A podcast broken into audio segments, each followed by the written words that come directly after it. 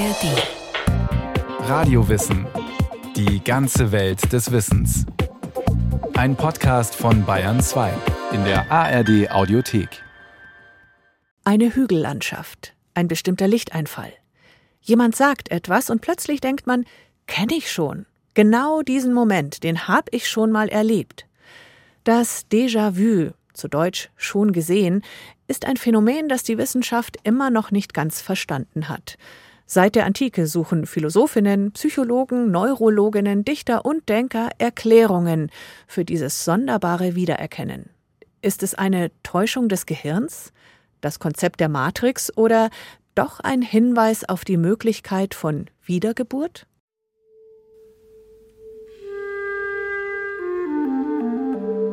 Unsere Seele stirbt nicht. Und wenn sie den Körper verlässt, lebt sie fort in einem neuen Gehäuse. Ich selbst erinnere mich. Zur Zeit des Trojanischen Krieges war ich Euphorbus, der Sohn von Panthus. Vor kurzem habe ich in Junos Tempel den Schild erkannt, den ich einst an meinem linken Arm getragen. So beschreibt der antike römische Dichter Ovid seine einprägsamste Déjà-vu-Erfahrung, und die erklärt er sich damit, dass die Seele von Körper zu Körper wandert. Die plötzliche Erinnerung an eine Situation, die so scheint, als habe man sie genau so schon einmal erlebt, die aber trotzdem neu sein muss, fasziniert die Menschheit schon lange. Neben Ovids Verweis auf die Wiedergeburt gibt es bis heute unzählige Thesen über die Herkunft von Déjà-vus. Die Forschung ist sich uneinig, wo in der abendländischen Antike zum ersten Mal darüber geschrieben wurde. Einer der ersten der sich zum Déjà-vu Gedanken machte, war der Philosoph Aristoteles. Er knüpfte die Déjà-vu-Erfahrung an die Ekstase. Um 400 nach Christus schrieb der römische Gelehrte Augustinus, trügerische und bösartige Geister seien für derartig fälschliche Erinnerungen verantwortlich. In der Romantik sah man im Traum den Vorboten des Déjà-vus und ab 1850 gab es in der Literatur wie auch in der Wissenschaft immer mehr psychologisch und physiologisch begründete Erklärungsversuche. Bis heute fordert das Phänomen die Forschung heraus, stellt sie immer noch vor Rätsel. Es gibt verschiedene Theorien, die mehr oder weniger plausibel klingen. Man geht aus von mangelhaften bewussten Erinnerungen, also sieht das als ein Gedächtnisproblem an, und zwar auf der Ebene zwischen bewusst und unbewusst. So der renommierte Gedächtnisforscher und Psychologe Hans Markowitsch. Ähnlich beschreibt es der Neurologe Florian Schöberl vom Ludwig-Maximilians-Uniklinikum Großhadern. Er geht davon aus, der Betroffene täuscht sich schlicht und in Wirklichkeit hat er die Situation leicht variiert schon einmal erlebt wahrscheinlich der biologischen Realität am nächsten kommen tatsächlich biologisch orientierte, neurowissenschaftlich orientierte Theorien. Und da ist so die bekannteste und verbreiteste Theorie die Erinnerungstheorie. Und nach der geht man davon aus, dass im Grunde Konstellationen und ein Gesamtkontext, sprich von visueller Szenerie, von Gerüchen, von Temperatur, von Gehörtem, wenn das sehr ähnlich ist zu einer Situation, die man schon mal in seinem Leben erlebt hat, dass man dann im Grunde leichter auch ein Déjà-vu-Erlebnis bekommt und denkt, das ist die völlig gleiche Situation. Aber wenn man sich nur mangelhaft erinnert oder sich täuscht, warum fühlt man sich dann im Augenblick des Déjà-vus wie erschüttert? Das fragt sich der Psychoanalytiker Art Funkhauser, der über das Phänomen promoviert hat. Für mich muss ein echtes Déjà-vu-Erlebnis diesen Schock haben. Das Gefühl von Verwirrung.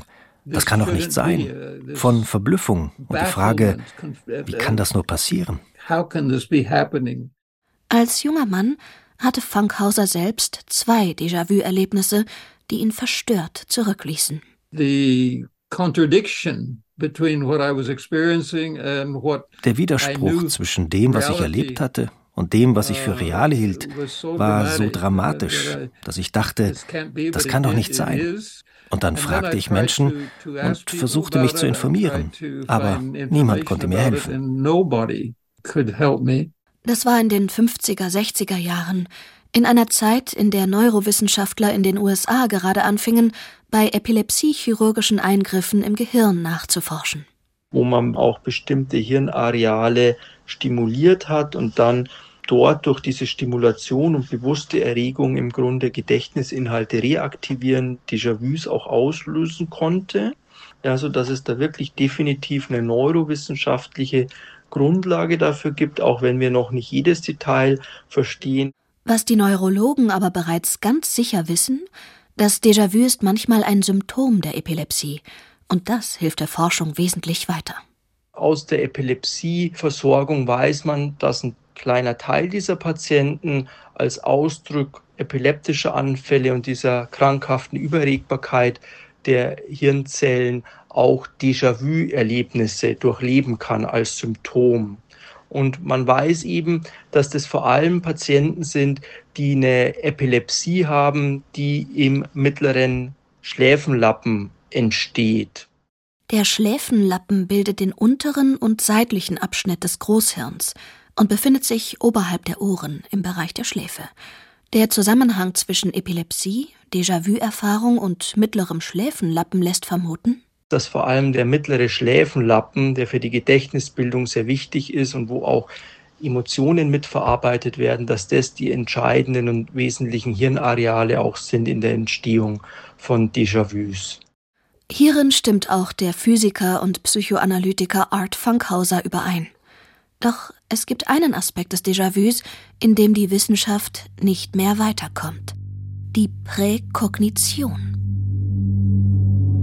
Personen, die ein Déjà-vu erleben, meinen manchmal zu wissen, was im nächsten Moment geschieht, da sie die Situation ja vermeintlich schon einmal erfahren haben, was gleichbedeutend damit wäre, die Zukunft voraussagen zu können.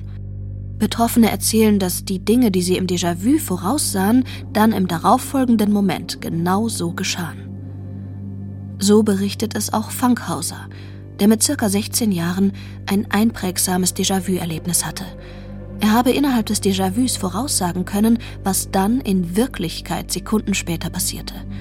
Eines Tages fuhr er mit den Nachbarsjungen Fahrrad. Und da hatte einer die Idee, mit den Fahrrädern Verstecken zu spielen und fuhr davon, um ein Versteck zu finden.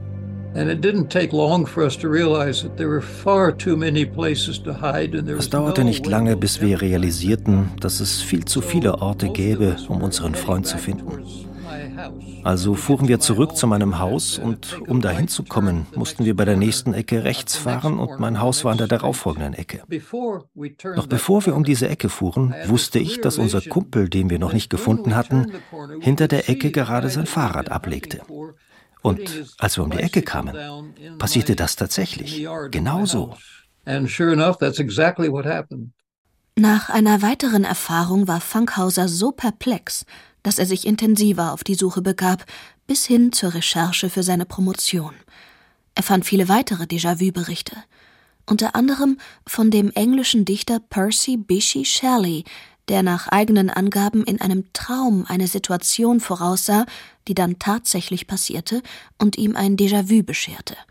Er hatte diese Erfahrung in Oxford, wo er mit einem Freund spazieren ging.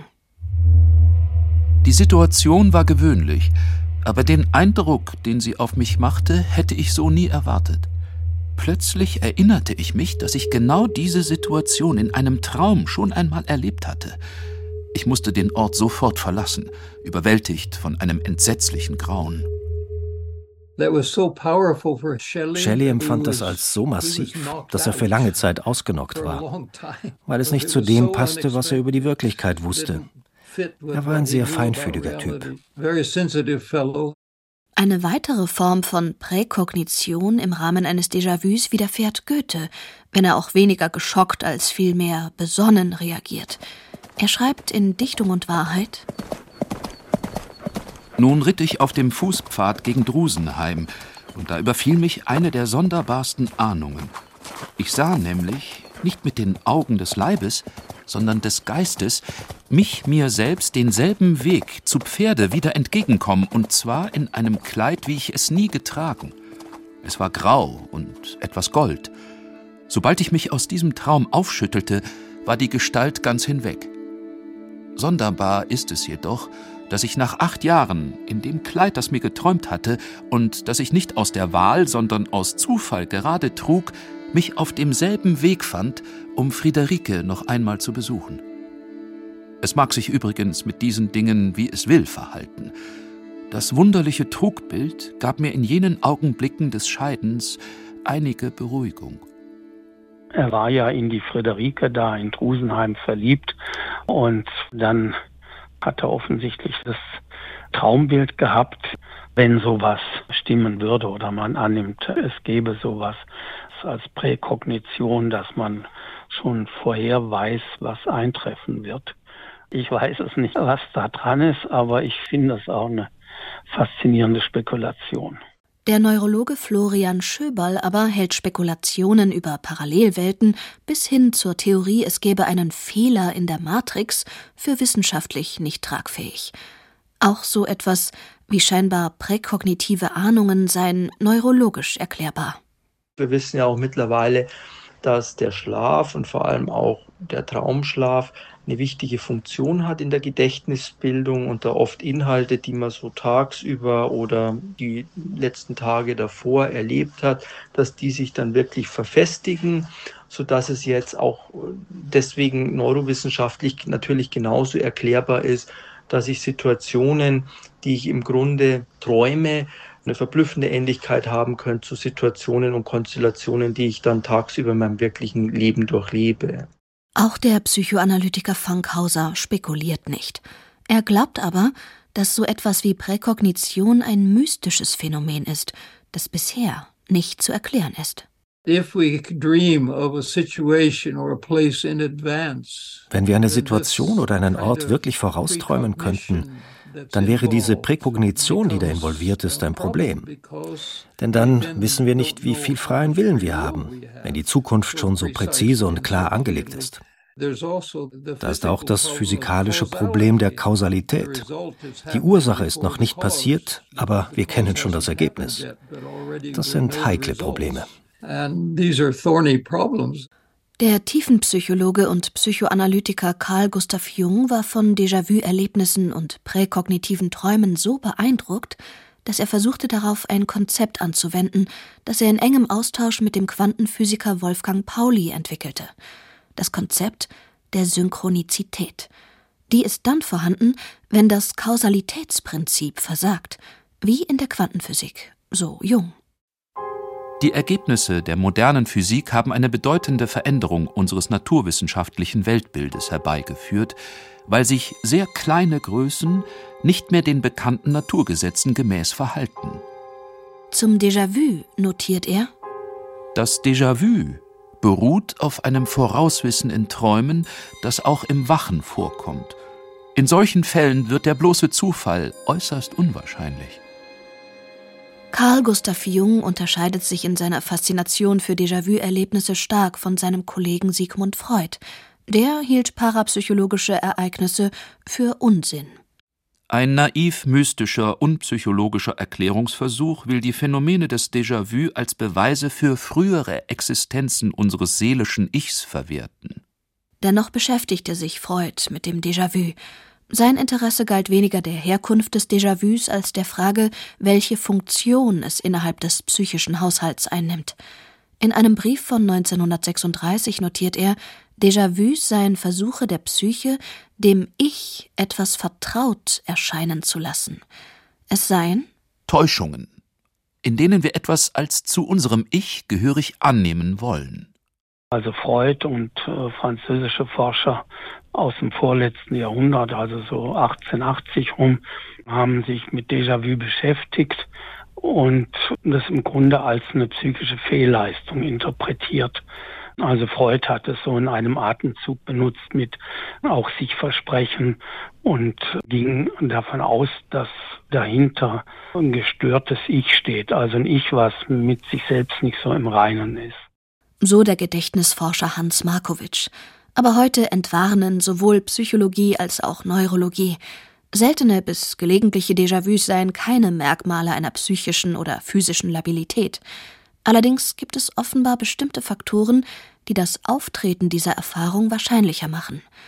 Einer der ersten, der sich dazu Gedanken machte, war der britische Arzt Arthur Wigan. Er gehörte zu der Gruppe von Forschern, die im 19. Jahrhundert begannen, das Déjà-vu wissenschaftlich zu untersuchen. In seiner Schrift The Duality of Mind von 1844 beschreibt er ein Déjà-vu, das ihm im Schloss Windsor bei der Beerdigung von Prinzessin Charlotte von Wales widerfuhr. Ich hatte vor der Beisetzung einige Nächte nicht geschlafen, und der zusätzliche Mangel an Schlaf der vergangenen Nacht versetzte meinen Geist in eine hysterische Gereiztheit, die durch meine Trauer, Schwäche und Hunger noch stärker wurde. Ich war nun schon vier Stunden gestanden und war in einen benommenen Tagtraum gefallen. Plötzlich fühlte ich die absolute Gewissheit, dass ich die gesamte Situation zu einem früheren Zeitpunkt schon einmal erlebt hatte. Dieses Erlebnis veranlasste Wigan, das Déjà-vu noch weiter zu durchdringen, und er kam zu folgender These. Solche Erfahrungen würden nur dann auftreten, wenn jemand so müde oder erschöpft ist, dass eine Gehirnhälfte mehr oder weniger unaufmerksam bis abwesend ist, während etwas passiert. Die eine Gehirnhälfte sieht etwas, die andere nimmt es nicht bewusst wahr, weil sie gerade abgedriftet ist. Unbewusst aber speichert sie die Situation ab. Wenn sie das Geschehen dann plötzlich wieder bewusst wahrnimmt, dann kommt ihr das Gesehene vertraut vor. Die Theorie aus der Mitte des 19. Jahrhunderts, dass Müdigkeit die Wahrscheinlichkeit eines Déjà-vu erhöht, ist bis heute nicht widerlegt. Im Gegenteil, sie wird sogar gestützt. So auch vom Neurologen Florian Schöberl, der neben Erschöpfung noch weitere Faktoren nennt. Zum Beispiel gewisse visuelle, olfaktorische Trigger, also Gerüche, die einen wirklich an eine gewisse Situation dann wieder erinnern, die man schon mal durchlebt hat. Man kann es aber nicht runterbrechen und sagen, okay, das sind jetzt die zwei oder drei klassischen Konstellationen und nur dann kommen Déjà-vus und in anderen Konstellationen nicht. Wobei eine bestimmte Altersgruppe offenbar besonders betroffen ist. Also es gibt eben diese Befragungen, die man so über das letzte Jahrhundert mehrfach in verschiedenen Regionen der Welt auch durchgeführt hat. Und nach dem, was man dort erhoben hat, ist es tatsächlich so, dass wirklich so das junge bis mittlere Erwachsenenalter so das typische Alter ist, wo am häufigsten über Déjà-vu-Erlebnisse berichtet wird und das dann im höheren Alter wieder weniger wird. Die meisten Menschen, die dieses sekundenlange Phänomen erleben, wissen, dass sie gerade ein Déjà-vu haben und können das auch benennen, auch wenn es oft schwer in Worte zu fassen ist, was da gerade genau geschieht. Die Forschung im 19. Jahrhundert aber wollte das Déjà-vu als solches präzise beschreiben und klassifizieren. Und dazu gehörte, es erst einmal zu benennen. Das geschah 1876. In einer philosophischen Publikation nannte der französische Wissenschaftler Émile Boirac das rätselhafte Gefühl, etwas bereits gesehen zu haben. Déjà vu, zu Deutsch schon gesehen. Angeblich soll Boirac von seinem Zeitgenossen, dem Dichter Paul Verlaine, dazu inspiriert worden sein. In dem Straßenherzen einer Stadt im Traum wird dir einmal sein, als hast du schon gelebt. Ein Gefühl so klar und haltlos, doch wie Schaum. O oh, die Sonne, die durch Nebel schwebt.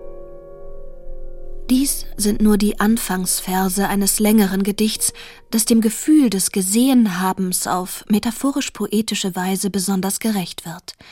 Wobei Verlaine nicht direkt von gesehen haben spricht, er spricht von déjà vécu, also von schon erlebt haben.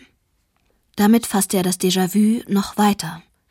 Bis zur Moderne hatten verschiedene Forscher unterschiedlich genaue Begrifflichkeiten – um 1900 aber übernahmen dann alle mehr oder weniger den Begriff Déjà vu. Und alle anderen Begriffe fielen weg. Ich bleibe dabei. Keiner weiß wirklich, worüber wir genau reden. Das Phänomen ist so vage und beinhaltet so viel, dass es sehr helfen würde, wenn wir präziser werden könnten. Fankhauser selbst unterscheidet viele unterschiedliche Déjà-vu-Erlebnisse, darunter das Déjà Rêvé, das Déjà Vécu und das Déjà Visité und beschreibt das sehr detailreich. Déjà vécu bedeutet, etwas durchlebt zu haben. Und diese Erfahrung haben viele während einer Situation. Und sie wissen, sie waren nie davor in dieser Situation. Aber sie ist vertraut. Ich denke, da muss es mehrere Stufen geben, aber die meisten haben es sehr klar, wie ein richtiges Wiedererkennen. Oh, und es dauert nicht lange, maximal ein paar Sekunden. Ein Déjà-Visité hingegen sieht anders aus. Visité heißt auf Deutsch besuchen oder besser besucht haben. Déjà-Visité bezieht weder die Zeit mit ein, noch Bewegung, noch irgendwelche Dinge, die passieren. Es ist mehr das Wiedererkennen eines Ortes. Zum Beispiel einer Landschaft. Und es scheint so, als wäre man schon einmal dort gewesen, ohne jemals dort gewesen sein zu können. Um dem Déjà-vu auf die Schliche zu kommen, hält Funkhauser es für unerlässlich, die einzelnen Erfahrungen voneinander abzugrenzen und genau danach zu fragen, was eigentlich untersucht wird.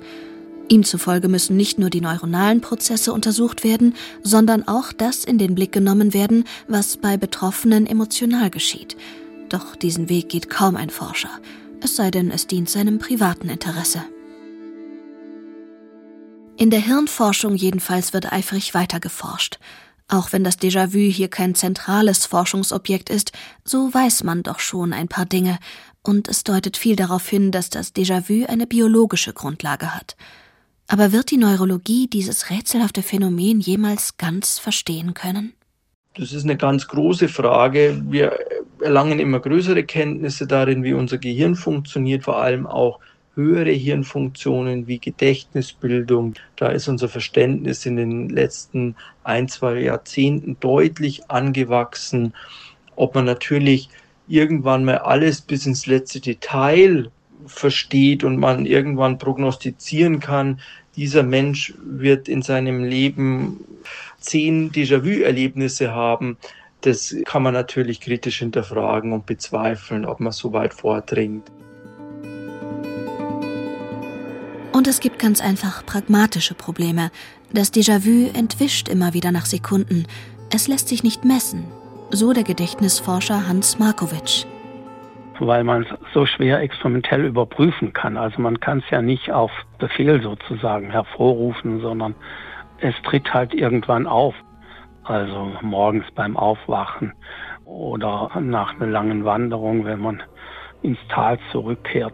Also es lässt sich nicht so einfach evozieren und das, was man da an Forschung macht, ist dann immer nur dem irgendwie nahe zu kommen. Aber eben nicht nahe genug. Es kann noch lange dauern, bis sich das Déjà-vu der Menschheit offenbart. Vielleicht wird es auch für immer im Dunkeln bleiben. Allerdings ist das nicht weiter schlimm. Denn es hat auch seinen Reiz, zu rätseln, zu staunen, zu glauben oder was auch immer mit dem Nichtwissen einhergeht. Susanne Brandl über das Déjà-vu, ein Phänomen zwischen Wahrnehmung, Erinnerung und Einbildung. Falls Sie sich für Psychologie interessieren, wir hätten da einen neuen Podcast. Wie wir ticken, euer Psychologie-Podcast, zu finden in der ARD-Audiothek und überall dort, wo es sonst Podcasts gibt. Jede Woche kommt eine neue Folge.